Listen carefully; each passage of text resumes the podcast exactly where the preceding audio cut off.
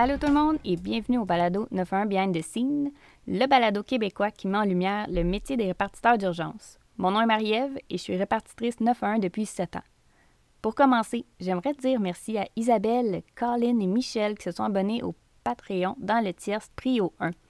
Pour ceux que ça intéresse, j'en ai ajouté deux. Comme ça, il peut en avoir pour tous les goûts. Il y a le Prio 3, intervention nécessaire à 2 par mois, la Prio 2, intervention rapide à 3 et finalement la Prio 1, intervention immédiate à 4 Vous aurez compris que quand on a un appel d'urgence, on doit le classer selon une priorité d'intervention. Donc, c'est le nom que j'ai décidé de donner.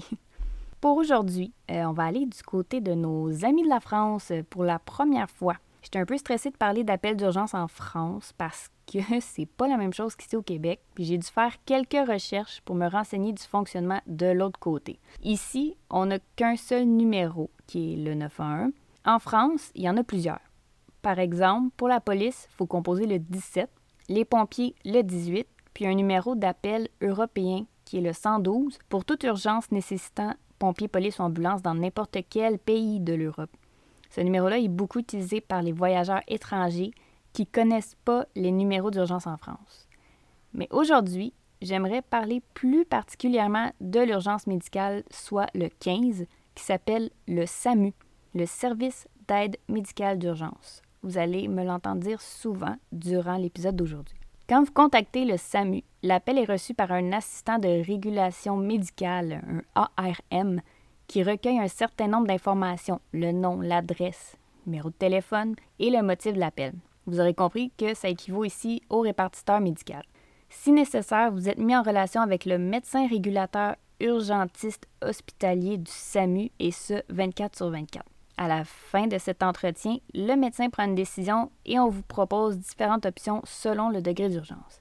Ici, c'est pas comme ça. Ça va être le répartiteur médical qui va évaluer selon le protocole va envoyer une ambulance ou sinon, il y a un professionnel de la santé, si euh, il évalue que le cas n'est pas une urgence immédiate, il va avoir un professionnel de la santé qui va rappeler euh, la plan pour l'évaluer au téléphone.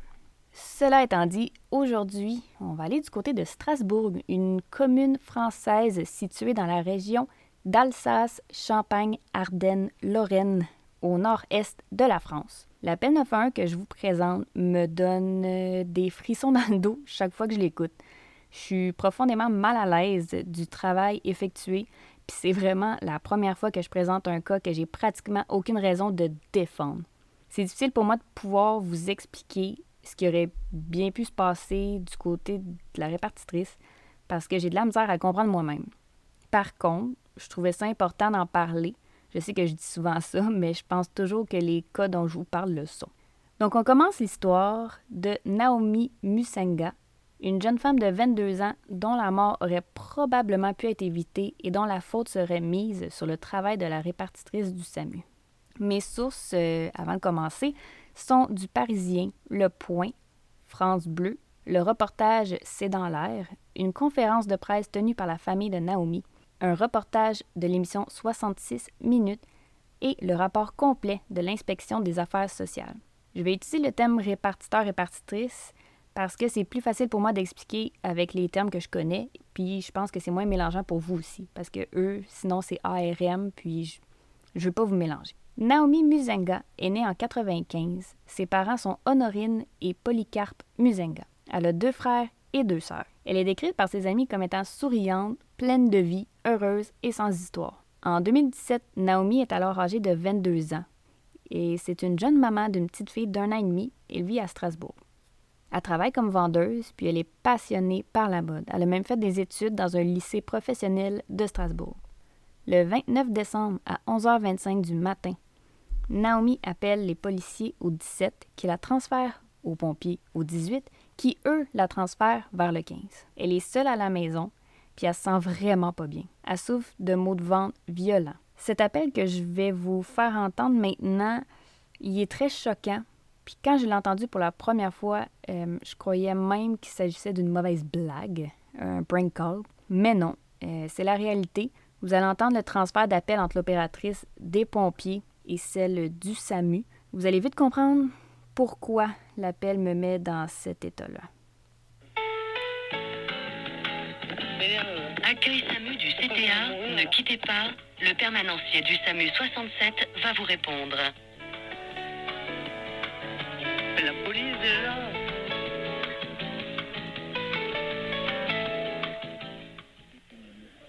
Ah mais c'est pas 80 hein.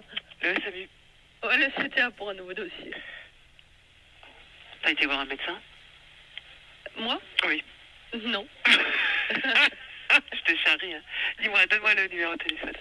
Alors, mais euh, enfin, la, non, mais la dame que j'ai au bout du fil, euh, c'est ce qu'il faut lui conseiller de faire en plus. Hein. C'est vrai Ah ouais, elle a, elle a appelé la police, alors. euh, C'est bon, parce qu'elle a la grippe, les Elle a appelé la bah, je sais pas, mais je pense qu'elle m'a dit elle va mourir. hein. Oh, Ça vite. s'entend, hein, elle va Ouais, mourir. Allez, dis-moi, donne-moi le numéro. Alors, au 06 66 Ouais.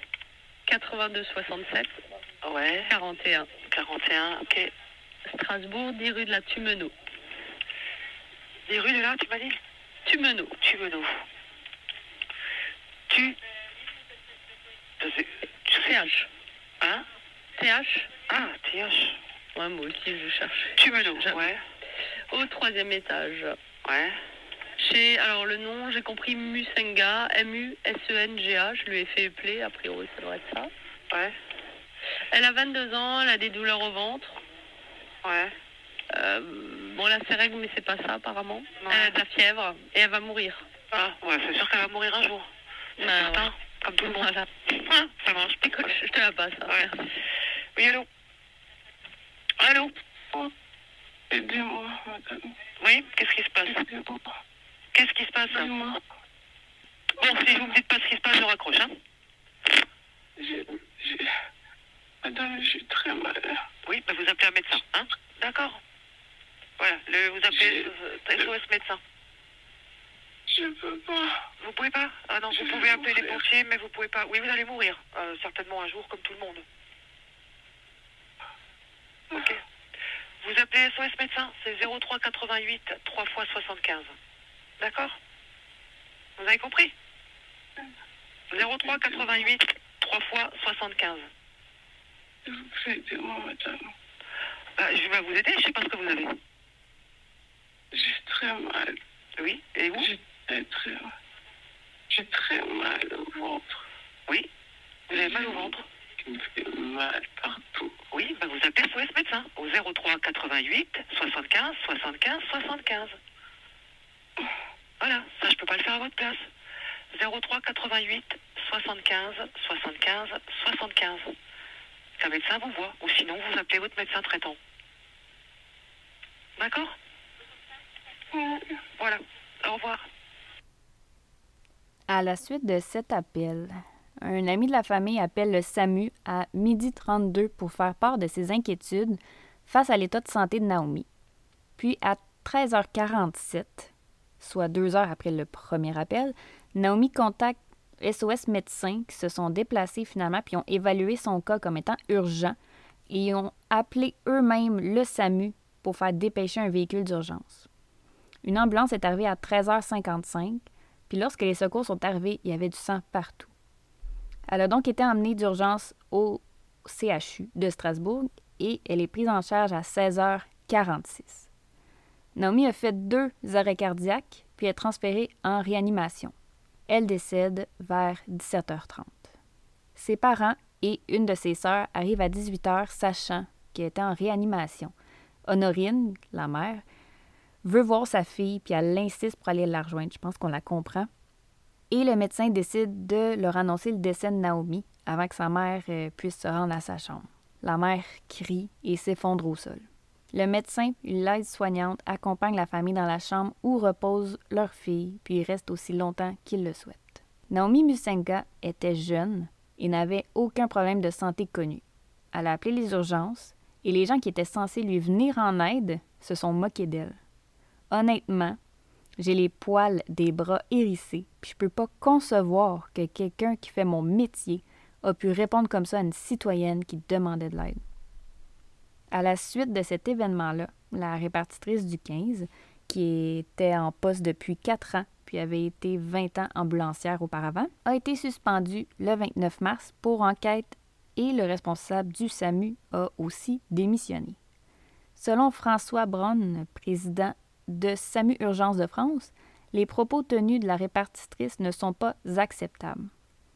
Selon lui, l'opératrice n'avait pas à prendre seule la décision de rediriger, euh, rediriger Naomi vers SOS médecin. Je le cite. Ce qui est encore moins acceptable, poursuit-il, ce que normalement tout appel est transmis à un médecin régulateur. C'est ce médecin qui prend les décisions après un interrogatoire médical, et dans ce cas, l'appel n'a pas été transmis au médecin. Ce n'est absolument pas la procédure. Ce n'est absolument pas ce que l'on apprend à nos opératrices. On ne demande pas aux gens de rappeler, on le fait nous-mêmes et on transmet l'appel éventuellement à un autre service. Pour ce qui est de l'appel d'urgence, les mots me manquent pour expliquer à quel point je trouve que les répartitrices ont fait preuve d'un grand manque de professionnalisme. Premièrement, l'appel commence avec un échange personnel euh, entre les deux répartitrices qui font une blague. C'est pas rare que quand un répartiteur parle à un collègue d'une autre ville, euh, il va socialiser un peu, mais pas quand il y a une urgence. Ici au Québec, si je transfère un appel aux ambulances, l'appelant est en ligne puis il entend tout ce que je dis au répartiteur ambulancier. Il y a un protocole de transfert strict puis on doit tous s'y tenir. Donc, les deux répartitrices s'échangent des infos sur un ton moqueur. Celle du 18 explique que Naomi souffre de douleurs au ventre, qu'elle fait de la fièvre, qu'elle a ses règles mais que ça serait pas relié, puis elle croit qu'elle va mourir. Ce à quoi la répartitrice du 15 répond en riant Ah, c'est sûr qu'elle va mourir un jour. L'appel est transféré, puis la réparte du 15 répond en disant un Oui, allô, sec. Quand Naomi parle, il est bien évident qu'elle semble souffrir. On l'entend. Seulement deux questions vont lui être posées durant l'appel. La première, qu'est-ce qui se passe, qui va être demandée trois fois. Puis la deuxième, qui vise à savoir si Naomi peut appeler un médecin. Dans le rôle des répartiteurs d'urgence, que ce soit ici ou en France, il est indiqué que le répartiteur doit faire preuve d'empathie, d'une écoute active et de bienveillance, qui doit être courtois, exclure les idées préconçues et rester neutre. Vous êtes d'accord avec moi que ces deux répartitrices-là n'ont rien fait de ce que je viens de nommer. Celle du 15 a été influencée par les propos de celle du 18 quand elle disait que la plante devait simplement être transférée à un médecin régulateur. Et elle l'a dit elle-même. Elle n'écoute pas les gémissements et l'inquiétude de son appelante, puis elle cherche même pas à comprendre plus sur son état. En plus, selon le protocole, les répartiteurs du 15 doivent transmettre leurs appels au médecin régulateur du SAMU pour que lui ou elle puisse prendre une décision sur le cas de la plante. Les douleurs abdominales figurent parmi les cas qui doivent être transférés au médecin régulateur dans leur protocole. Mais ça, même ça, ça n'a pas été fait. Selon l'analyse des plannings mensuels, la répartitrice du 15 était à son troisième chiffre de la semaine, soit son deuxième consécutif, puis sont sur des 12 heures. Et elle revenait de vacances qu'elle avait pris du 9 au 19 décembre. À sa dernière évaluation, euh, elle avait exprimé le désir de possiblement changer d'orientation professionnelle parce que euh, se lassait de son travail. Somme toute, elle a été décrite comme étant professionnelle, sérieuse et constante dans son travail. Dans un communiqué du procureur de Strasbourg, Yolande Renzi, publié le 11 juillet 2018, il est indiqué que la mort de Naomi serait reliée à une intoxication au paracétamol, qui est, des Tylenol, qu'elle aurait ingéré par automédicamentation sur plusieurs jours. Ça leur a entraîné une destruction évolutive de son foie qui a entraîné une défaillance de l'ensemble de ses organes conduisant à sa mort. Ça a eu comme effet d'interpréter ce geste comme étant une tentative de suicide. Par contre, j'ai lu l'enquête sur le décès de Naomi de l'inspection des affaires sociales en juin 2018 par le docteur Anne-Carole Bensadon, Bensadon, je m'excuse, et Juliette Roger, membre de l'inspection des affaires sociales. La famille, elle a été déconcertée du rapport de l'autopsie qui laissait sous-entendre que Naomi aurait mis fin à ses jours. Ils ont donc demandé une contre-expertise. La conclusion, réalisée par trois médecins, vient contredire l'hypothèse du premier avis. En effet, la mort de Naomi Musenga est liée à l'évolution dramatique d'un état de choc abdominal. Donc, ce serait un accident vasculaire abdominal.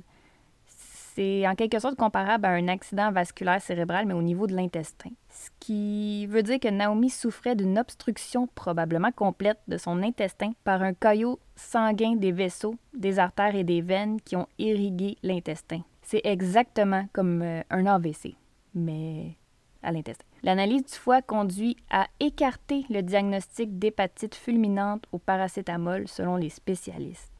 Et la famille a insisté pour qu'il y ait un spécialiste des maladies du système digestif sur place. Les symptômes d'un infarctus abdominal se manifestent par des maux de ventre soudains, puis tellement intenses que la personne doit se rendre à l'urgence. La famille de Naomi s'est battue pendant des années pour avoir des réponses à leurs questions. Au bout de quatre ans, ils ont pu savoir la vraie cause du décès de Naomi. Le chemin a été ardu, puisqu'ils ne recevaient aucune aide des professionnels selon eux, puis ont dû les relancer à plusieurs reprises. Des mesures ont été prises aussi au SAMU à la suite de l'événement. Ils ont renforcé la qualité des plateformes d'appel et ils ont amélioré la formation de leurs de leur assistants de régulation médicale, les répartiteurs. Par contre, en 2019, un événement similaire est survenu, puis une personne de 62 ans est décédée d'un infarctus après avoir appelé plusieurs fois au SAMU. De juillet à septembre 2022, le gouvernement français a mis en œuvre la mission Flash, qui mettait à disposition une série de nouveaux leviers pour garantir une réponse adaptée aux besoins de santé des Français. Les SAMU euh, ont fait partie du plan parce qu'il s'agit de l'ensemble du réseau de santé qui ont dû se prêter main forte. Ce cas-là en est un de plus qui prouve que le système de santé est brisé, puis c'est pas juste au Québec. Pour terminer, certains croient que euh, Naomi Musenga a été victime de racisme venant de la répartitrice du SAMU. ce serait pour cette raison qu'elle n'a pas voulu l'aider. Je sais pas si je crois en cette théorie puisqu'on ne voit pas la personne euh, au bout du fil, ce genre de discrimination existe, oui. Euh, il n'y a aucun doute. On peut entendre différents accents au téléphone, mais il y avait déjà un jugement de sa part avant qu'elle prenne l'appel. C'est la première et la dernière fois que vous allez m'entendre dire ça. Mais le travail de la répartitrice a été médiocre. Rien peut expliquer ce genre d'attitude, absolument rien. Tu sais, des fois, on n'entend pas la totalité d'un appel quand c'est publié, c'est facile de juger sur le seul petit extrait qu'on nous montre, mais dans ce cas-ci, on a eu accès à l'entièreté de l'appel. Pense pas que cette répartitrice soit encore en poste au moment où on se parle, mais j'espère qu'elle en a profité pour faire un changement de carrière mieux approprié. Cette histoire a été très lourde pour moi, euh, je voulais vous la partager quand même parce que c'est important de comprendre que les répartiteurs d'urgence, ben, ils n'ont pas le droit à l'erreur, ou presque pas, parce que ça peut engendrer des fins comme celle-là. On est imputable, puis on a une grosse charge de travail, puis c'est ce qui peut entraîner une baisse d'empathie et de l'irritation à long. Sauf que tu verras jamais quelqu'un répondre comme ça ici. Jamais. En tout cas, j'espère.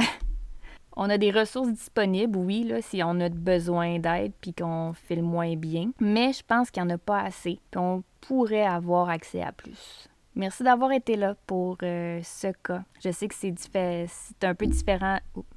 Je sais que c'est un peu différent d'habitude.